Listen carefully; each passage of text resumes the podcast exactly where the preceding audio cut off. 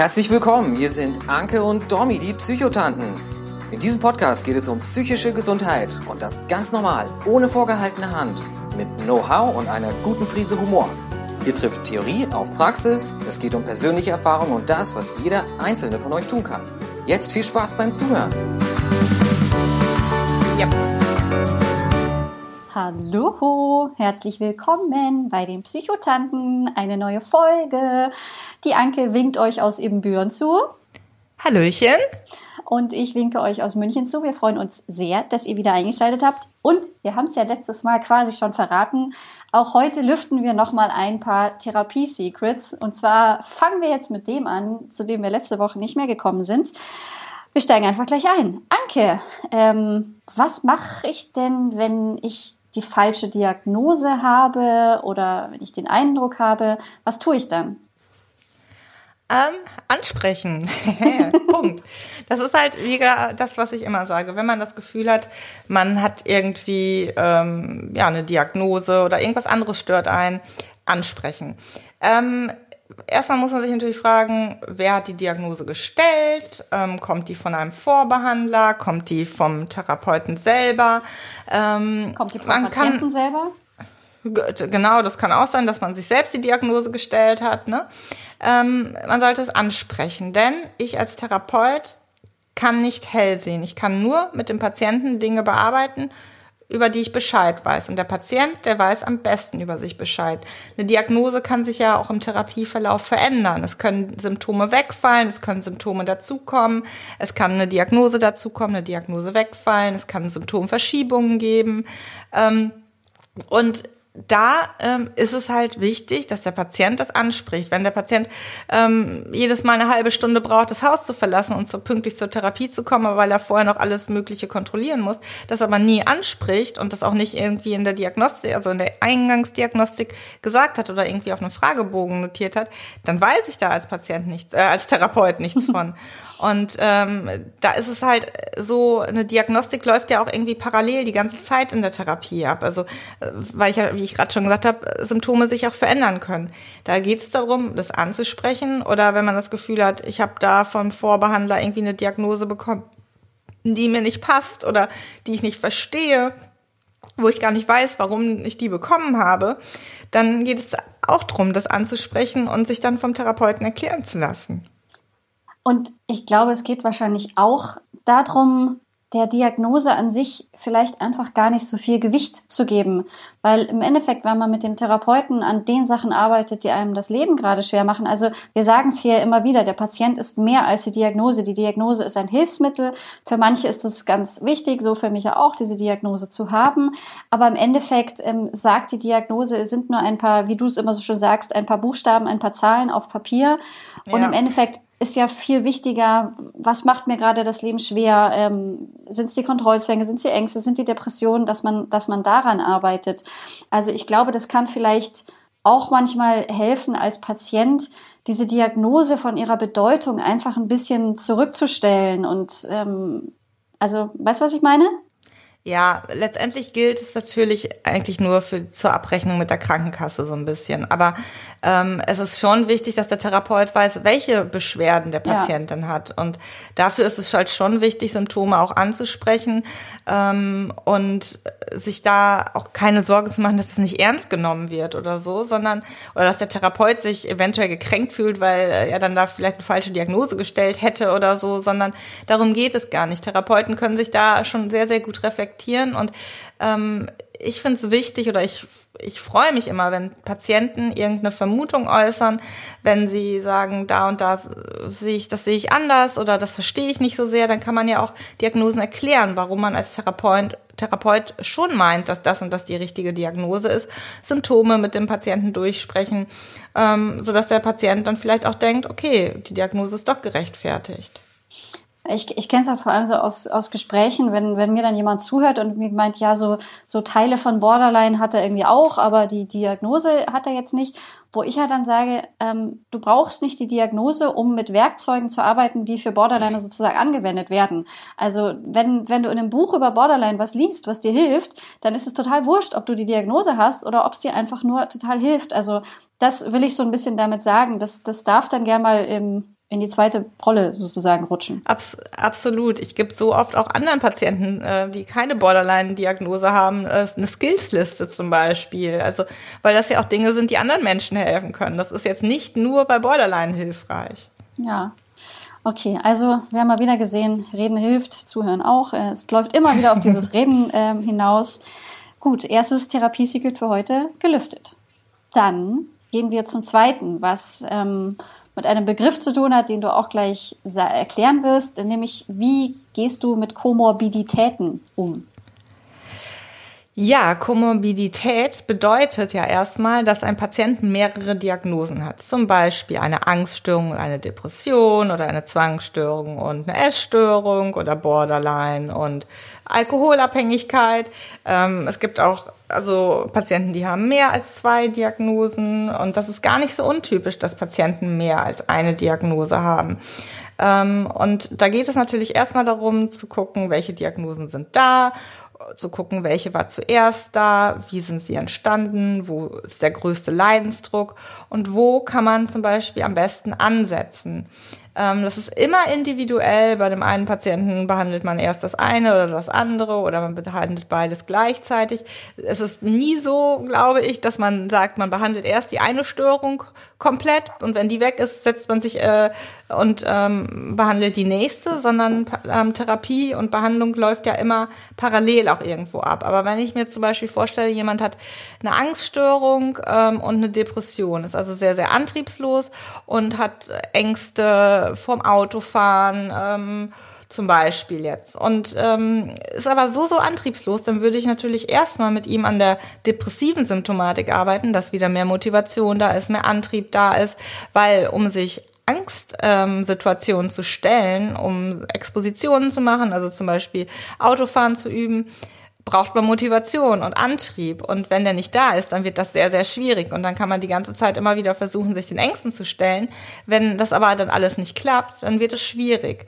Ähm, es ist da aber tatsächlich wirklich so, dass man da immer gucken muss, was, was hilft dem Patienten jetzt am besten. Und ähm, es ist nicht so, dass man das separat irgendwie macht. Wenn man ähm, eine Diagnose behandelt, verändert sich die andere Symptomatik auch meistens.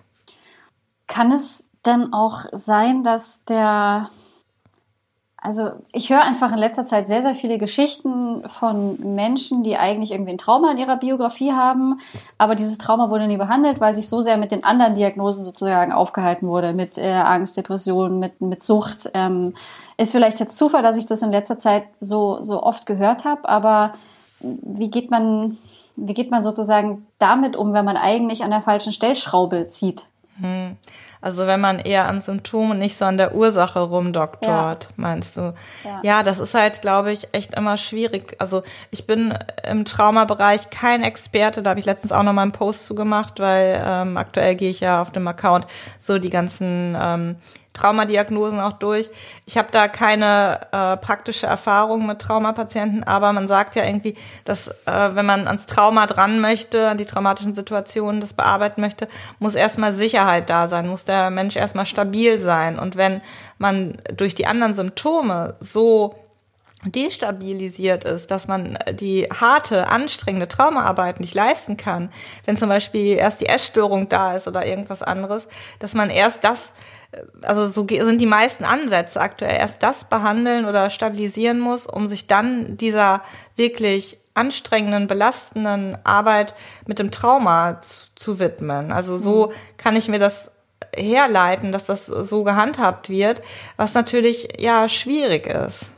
Also es, es glaube ich, ist ja wahrscheinlich recht häufig so, dass eine zweite psychische Krankheit oder eine psychische Krankheit nur eine, ein Symptom einer ersten sozusagen ist. Also ich meine, bei, bei mir war es ja irgendwie ähm, auch so, ähm, die Borderline hat mich so überfordert, dass ich versucht habe, ja. mit dem Alkohol irgendwie zu helfen. Dann kam halt die Sucht ins Boot, gleiches mit der, mit der Depression. Und wenn man jetzt bei mir nur versucht hätte, die Sucht zu bekämpfen, ohne an die Borderline zu gehen, mhm. dann hätte es halt wahrscheinlich nicht funktioniert. Ja, ganz genau. Also man muss halt auch immer, das meinte ich halt mit dem, was war zuerst da, wie ist was entstanden, was ich eben gesagt habe, ja. dass man da genau gucken muss. Ne? Also Trauma ist da, glaube ich, nochmal so ein spezieller Fall. Aber wenn eine Persönlichkeitsstörung ähm, diagnostiziert ist, Und äh, dann, dann entwickeln sich daraus ja meist auch noch andere Dinge. Und äh, da ist es natürlich klar, da muss man gucken und äh, dann da auch Ansätze finden, ähm, wie man was behandeln will. Ja, also, also ihr merkt schon, dass mit den Komorbiditäten, das ist nicht nur ein kompliziertes Wort, das ist auch eine komplizierte Sache, weil es halt auch einfach so, so wahnsinnig individuell ist, weil dann jede psychische Krankheit ist individuell, wenn dann noch eine zweite dazukommt, ist sie auch individuell, wie die zusammenhängen. Ähm, also ich glaube, da ist es auch einfach sehr wichtig, wahrscheinlich ein bisschen Trial and Error auch. Ja, und es ist, es ist halt äh, fast, also äh, recht normal, dass wenn ich irgendwann äh, so viele Zwänge habe beispielsweise und ähm, so ein Konstrukt mir beispielsweise ähm, aufgebaut habe, dass ich dann irgendwann auch depressiv werde, weil ich das alles nicht mehr leisten kann zum Beispiel. Und das sehe ich halt häufig in der Praxis, dass da sich dann andere Störungen entwickeln, so wie bei dir auch der Alkohol dann als erstmal als Selbstmedikation beispielsweise ähm, gegolten hat, es ist ja erstmal auch irgendwie sinnig. Es hat ja erstmal dann eine Funktion gehabt. So. Und da muss man dann manchmal sehr, sehr genau auch ähm, als Therapeut gucken, um da dem Patienten auch langfristig zu helfen. Denn kurzfristig, ja, kann man vielleicht abstinent leben, kann man ähm, irgendwelche Ängste ablegen, aber wenn die Grundursache dann nicht behoben wird, dann wird es auf Dauer schwierig. Ja, ja. Und ich kann aber auch sagen, wenn man dann einmal die richtige Stellschraube gefunden hat, dann verändern sich ja auch alle anderen Sachen. Das ist ja dann auch das Schöne. Ganz genau. Schön, äh, wieder eins gelüftet. Ähm, wir, gehen, wir gehen zum nächsten. Ähm, und das finde ich jetzt äh, auch mal wieder ein sehr, sehr spannendes. Sind denn Therapeuten eigentlich enttäuscht, wenn es in der Therapie keine Fortschritte gibt? Ja, wir sind grundlegend enttäuscht und, äh, und die Welt geht unter. Nein, natürlich nicht. Also ich habe keinerlei Erwartung an meine Patienten, außer dass sie mitarbeiten und ehrlich sind. Also das ist für mich so das Wichtigste. Es gibt Phasen, in denen es keine sichtbaren Veränderungen gibt oder nicht die Veränderungen, die man vielleicht erwartet hat. Aber ähm, ich sehe beispielsweise eigentlich immer eine Veränderung. Die Patienten, denen geht das vielleicht nicht schnell genug oder ähm, die, die erwarten was anderes. Es gibt auch Therapeuten, die einfach zu viel erwarten, die ähm, irgendwie so äh, denken, ja, das müsste doch jetzt alles schneller gehen. Aber ich habe so die Haltung für mich, dass sich meistens etwas verändert, nur oft sieht man das im ersten Moment nicht. Und jeder Patient hat sein eigenes Tempo. Ähm, der Therapeut meint vielleicht, ja, das könnte schneller gehen, aber der Patient bestimmt. Der Patient ähm, macht sein Bestmöglichstes und ähm, wenn man da zu viel Druck hat, dann lähmt sowas auch eher. Und ähm, ich finde gerade in dieser Gesellschaft heute, wo es immer höher, schneller, weiter ist, wo es Leistungsdruck gibt, da darf man sich in der Therapie auch mal Zeit nehmen. Da darf man auch mal langsam machen. Da darf man auch mal ja, auch einfach stagnieren. Und auch unmotivierte Phasen sind mal okay, wenn man mal ähm, keinen Bock auf Therapie hat oder so. Aber da geht's wieder darum, was ich so oft sage. Reden hilft. Ähm, und enttäuscht bin ich, bin ich da halt äh, wirklich nicht, weil das geht auch darum, dass man als Patient versteht, der Therapeut sollte zumindest im besten Fall solche Dinge nicht persönlich nehmen, sondern der Patient macht das ja für sich, die Therapie, und nicht für den Therapeuten. sollte zumindest so sein. Und ich, also ein Punkt, den ich da einfach ganz oft ähm, wichtig finde, weil ich habe natürlich auch ähm, immer wieder mit Betroffenen, denen es eben auch selber nicht schnell genug geht. Und ich glaube, das ist was, was sowohl Betroffene als auch Behandler sich sagen können. Diese Krankheiten haben zum Teil unser halbes Leben oder sie haben jahrelang Zeit gehabt, sich in unserem Gehirn sozusagen breit zu machen, sich da einzunetzen. Und dann, wenn man, wenn man das mal sieht, dann finde ich, ist es nur ganz logisch, dass man nicht sagen kann, in vier Wochen oder in vier Monaten ist das, äh, ist das alles erledigt. Also im besten Fall dauert es dann nicht so viele Jahre, wie es unbehandelt die Krankheit sich einnisten konnte. Ähm, aber einfach mal diesen, diesen Vergleich zu sehen, das ist eben nicht ein, ein Tumor, den schneiden wir raus und dann ist es alles gut, sondern dann müssen Gehirnwindungen umprogrammiert werden, Gedankenmuster neu gemacht werden, neue Verhaltensmuster gelernt werden, die zum Teil einfach Jahre Zeit hatten, sich zu etablieren. Und dann ist es auch logisch, dass das einfach ein bisschen Zeit braucht, bis man da was Neues gelernt hat. Ja, absolut. Und äh, vielleicht kommt man dann in der Therapie nicht an das Endziel, an das, was man sich gesetzt hat, aber man kommt schon mal weiter und ähm, vielleicht ändert sich das Ziel oder man macht dann vielleicht später nochmal eine Therapie und kommt dann an sein Endziel, was man sich gesetzt hat, Symptomfreiheit oder wieder irgendwas machen können. Aber letztendlich geht es darum, sich da auch nicht unter Druck zu setzen. Denn so wie du sagst, Symptome sind manchmal so lange unbehandelt und es dauert ja oft sehr, sehr lange, bis man dann einen Therapieplatz bekommt. Ähm, und vorher dauerte es ja auch lange, bis man sich eingesteht, dass man Hilfe braucht. Dann sich da wirklich so unter Druck zu setzen, das ähm, kann eher dann so ein bisschen hinderlich sein. Und ähm, da ist wirklich dieses eigene Tempo ganz, ganz wichtig. Und das äh, finde ich sehr, sehr wichtig, sich dann nicht unter Druck zu setzen. Auch als Therapeut. Ähm, ich erlebe das manchmal bei Kollegen oder so, die dann teilweise schon so erstmal so ein bisschen ungeduldig sind, wo ich aber halt auch immer, ich kenne halt die Patientensicht und weiß halt, dass man manchmal nicht so schnell kann, wie man eigentlich möchte. Und manchmal geht es einem selber nicht lang, schnell genug. Ähm, aber da wirklich auch zu wissen, als Therapeut, man hat vielleicht so im Lehrbuch, wie es steht, äh, Sitzung 1 das, Sitzung 2 das und so läuft das dann. Aber wir haben halt auch immer Patienten vor uns sitzen und die sind halt nicht im Lehrbuch und das sind dann halt nicht die Studienteilnehmer, die äh, bei, äh, bei der Forschung mitgemacht haben, sondern das sind die individuelle Menschen mit eigener Geschichte. Ähm, und sowas kann so ein Modell äh, nicht ähm, mit einbeziehen. Kann es denn auch sein, dass es für Behandler deswegen manchmal schwierig ist, weil sie die Kostenübernahme, sage ich jetzt mal ganz ähm, wirtschaftlich im Hinterkopf haben, weil sie halt wissen, uns bleiben nur noch so und so viele Sitzungen und wenn wir in dem Tempo weitermachen, kann das vielleicht manchmal unterschwellig eine Rolle spielen? Ähm, natürlich kann ich mir vorstellen, dass das für einige auch eine Rolle spielt.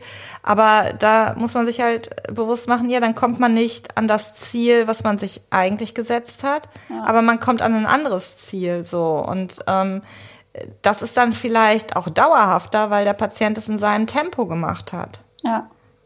Also ich kann auf jeden Fall da auch mal wieder sagen, meine Therapeutin hat mir immer wieder gesagt, irgendwie, ja, sie machen noch Fortschritte. Ich dachte mir immer, hä, es verändert sich ja. gar nichts. Und ähm, da musste erst einiges passieren, dass ich da manchmal, okay, die Frau hatte doch recht. Ähm, also das, da kann die Wahrnehmung schon manchmal sehr sich sich unterscheiden. Das erlebe ich halt auch jede Woche wieder, dass ich Patienten das irgendwie zurückmelde, dass das und das ich da und da eine Veränderung sehe und die sehen es dann halt meist gar nicht. Also die, die Wahrnehmung ist da schon noch ein bisschen verzerrt, aber irgendwann sehen das halt dann auch die Patienten rückblickend. Mensch, ich habe da ja jetzt geschafft, das und das zu machen. Ähm, das konnte ich vor ein paar Wochen oder Monaten ja noch gar nicht. Ja, und das ist auch so, so wichtig, dass irgendwann kommen diese Momente. Ähm, wir, wir beide kennen es und ähm, es ja. dauert manchmal länger, als es einem lieb ist oder als es dem Therapeuten lieb ist, aber sie kommen. Und ja, wir haben auch einen Fortschritt gemacht. Wir haben heute wieder drei Therapie-Secrets gelöst. Tada! Hurra! Dann so, kommen wir zum Schluss. Ähm, ein Ticken, eine kürzere Folge. Ähm, wir sagen wieder vielen, vielen Dank fürs Zuhören. Und bis zum nächsten Mal. Ciao. Tschüss. Danke fürs Zuhören bei den Psychotanten. Wenn euch der Podcast gefallen hat, hinterlasst gerne eine Bewertung. Wir freuen uns, wenn ihr bei der nächsten Folge wieder mit dabei seid. Gute Zeit euch und bis bald, eure Psychotanten. Dominique de Mani und Anke Glasmeier.